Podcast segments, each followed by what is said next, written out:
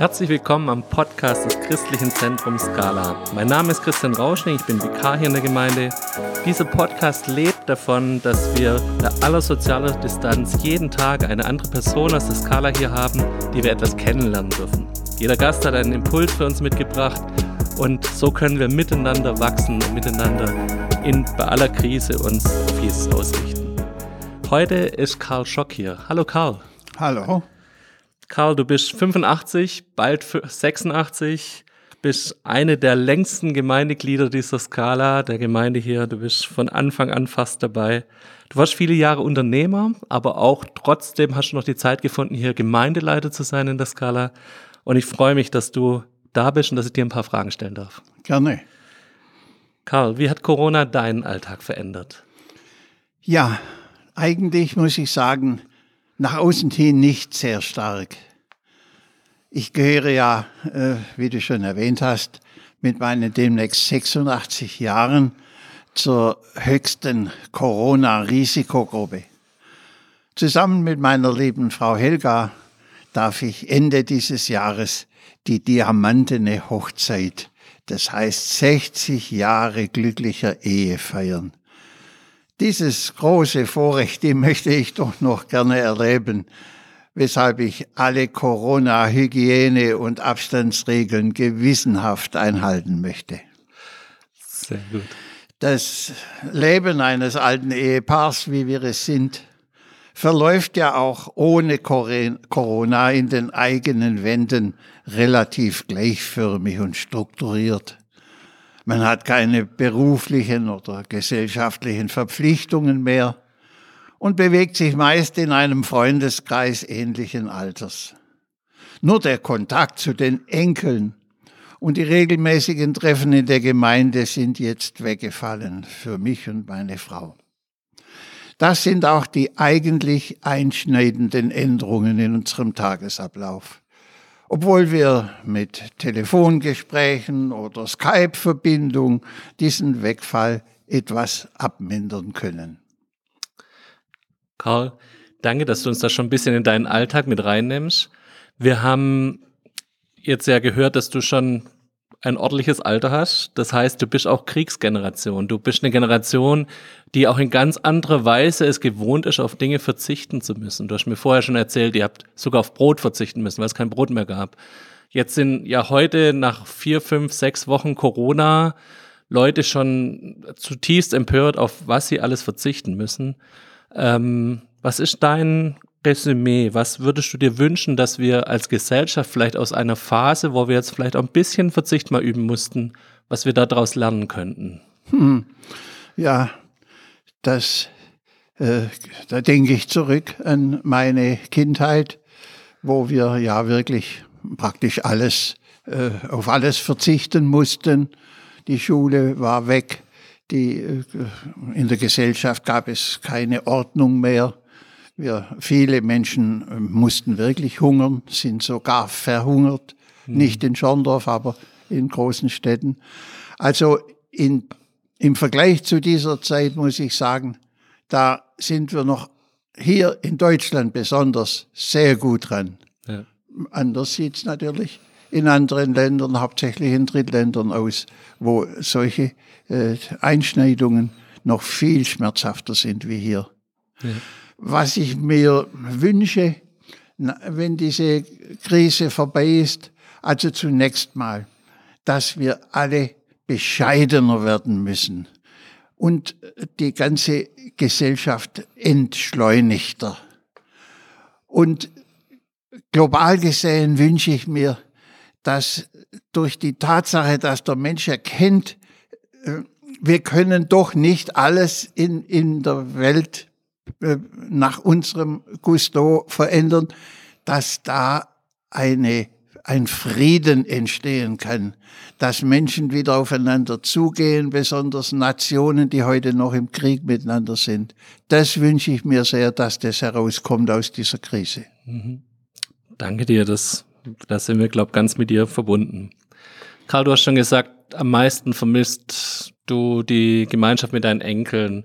Was gibt es noch so, was, was, worauf du dich richtig freust nach dieser Phase? Wenn jetzt über Lockerungen geredet wird, scheint ja so, als hätten wir diese erste Welle überstanden. Auf was freust du dich, wenn Corona rum ist? Also am meisten freue ich mich natürlich, dass wieder persönliche Beziehungen entstehen können, dass Menschen wieder sich treffen können, dass ich wieder mit anderen zusammen sein können, unser Hauskreis und äh, in der Gemeinde. Ähm, äh, aber natürlich würde ich mich sehr freuen, wenn sich die Wirtschaft schnell erholen würde, dass wir äh, diese, diesen Shutdown dass der nicht zu einer äh, noch stärkeren Verwerfung äh, entsteht. Und da wünsche ich allen, die ein Gewerbe treiben, dass sie bald wieder Umsatz machen können. Karl, du denkst auch in der Rente noch als Unternehmer und weißt, was es für Unternehmer bedeutet, so eine Krise.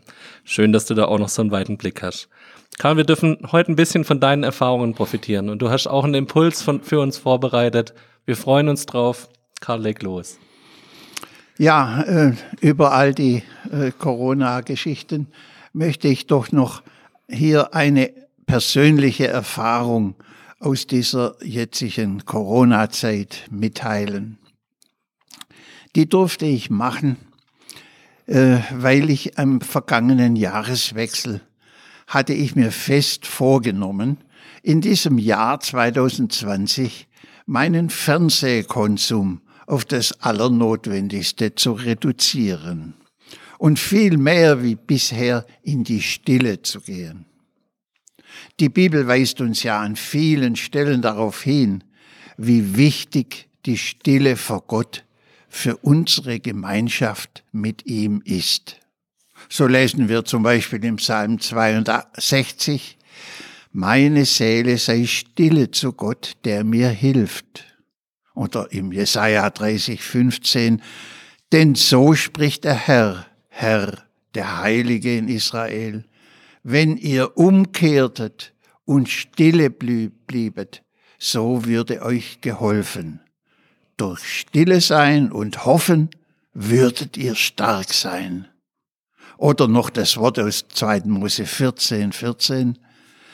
Der Herr wird für euch streiten und ihr werdet stille sein. Also diese Worte gelten auch für uns heute in unserem Glaubens- und Anti-Corona-Kampf. Als uns dann im Februar dieses Jahres die Corona-Pandemie unseren Alltag zunehmend entschleunigte und uns in die häusliche Quarantäne zwang, half mir nun diese äußere Isolation mein Vornehmen, mehr stille zu werden vor Gott, besser in die Tat umzusetzen. Dafür bin ich Gott dankbar.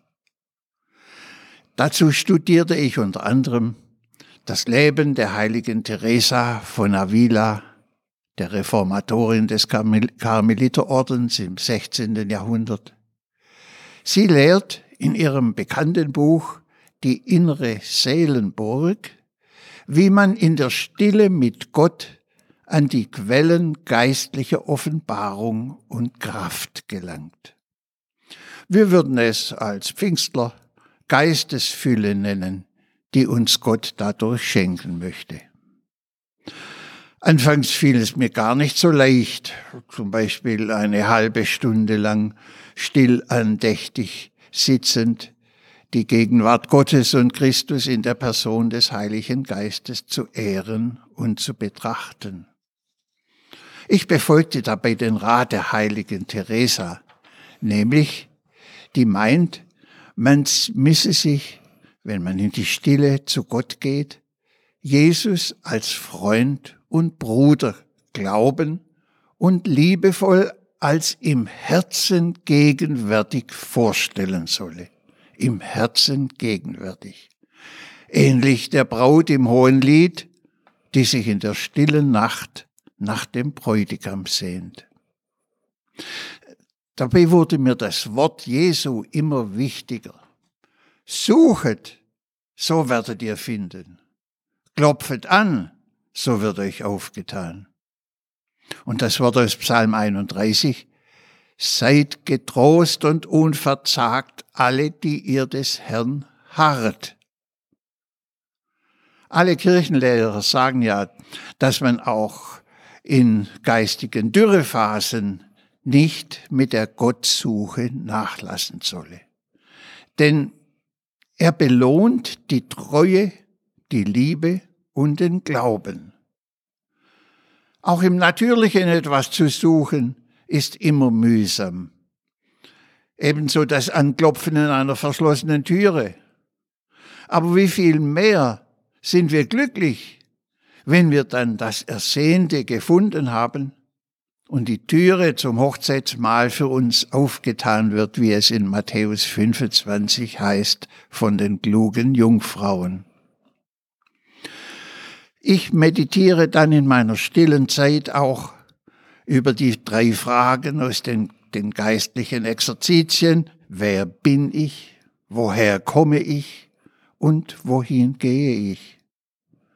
Ich merke beim Harren auf Gott, dass man zuerst mal sich selbst erkennt und seine eigene Unzulänglichkeit und Gottferne erlebt. Auch zeigt mir der Heilige Geist Dinge aus meiner Vergangenheit auf, denen ich mich zu stellen haben und die ich unter die Herrschaft Christi bringen muss. Gelegentlich zeigt er mir auch Menschen und Umstände, für die ich Fürbitte leisten muss, ohne mich in einen geistlichen Leistungsstress zu bringen. Überhaupt ist die Gottsuche keine Leistungserbringung, denn alles kommt zu uns als ein Gnadengeschenk Gottes. Was uns aber dabei Mühe macht, ist, all unseren Eigenwillen und unser Verhaftetsein in weltlichen Dingen loszulassen oder wie wir sagen, am Kreuz abzulegen. Dazu hilft mir das Wort Jesu in Matthäus 11, 28. Kommet her zu mir alle, die ihr mühselig und beladen seid. Ich will euch erquicken.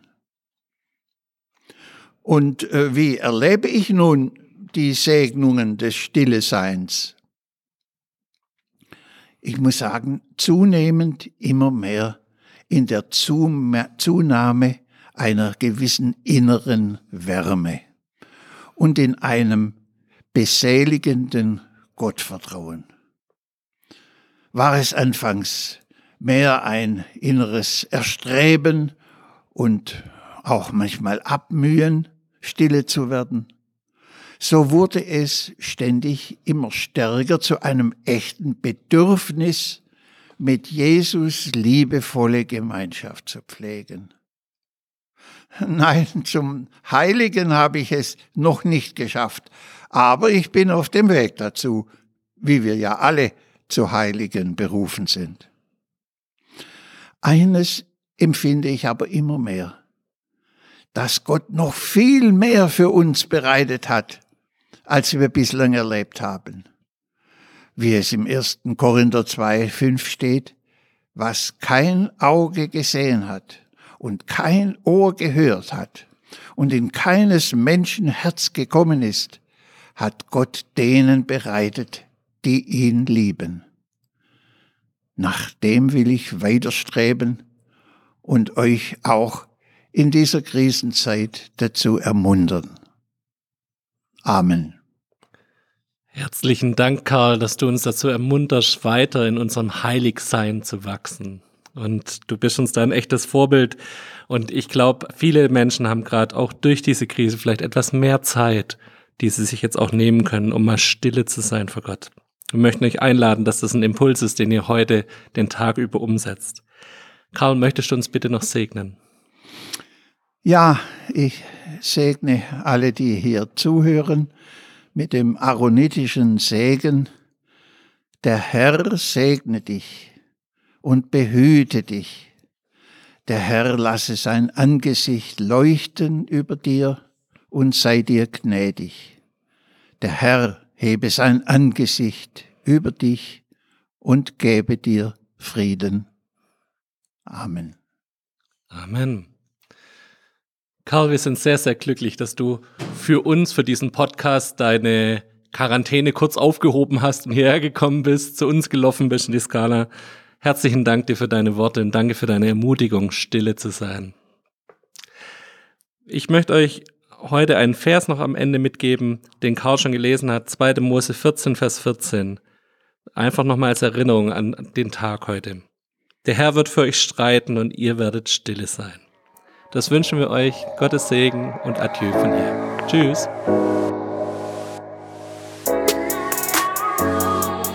Das war der Podcast des Christlichen Zentrums Scala. Für mehr Infos besucht unsere Homepage unter www.scala.church oder scala-schaundorf.de.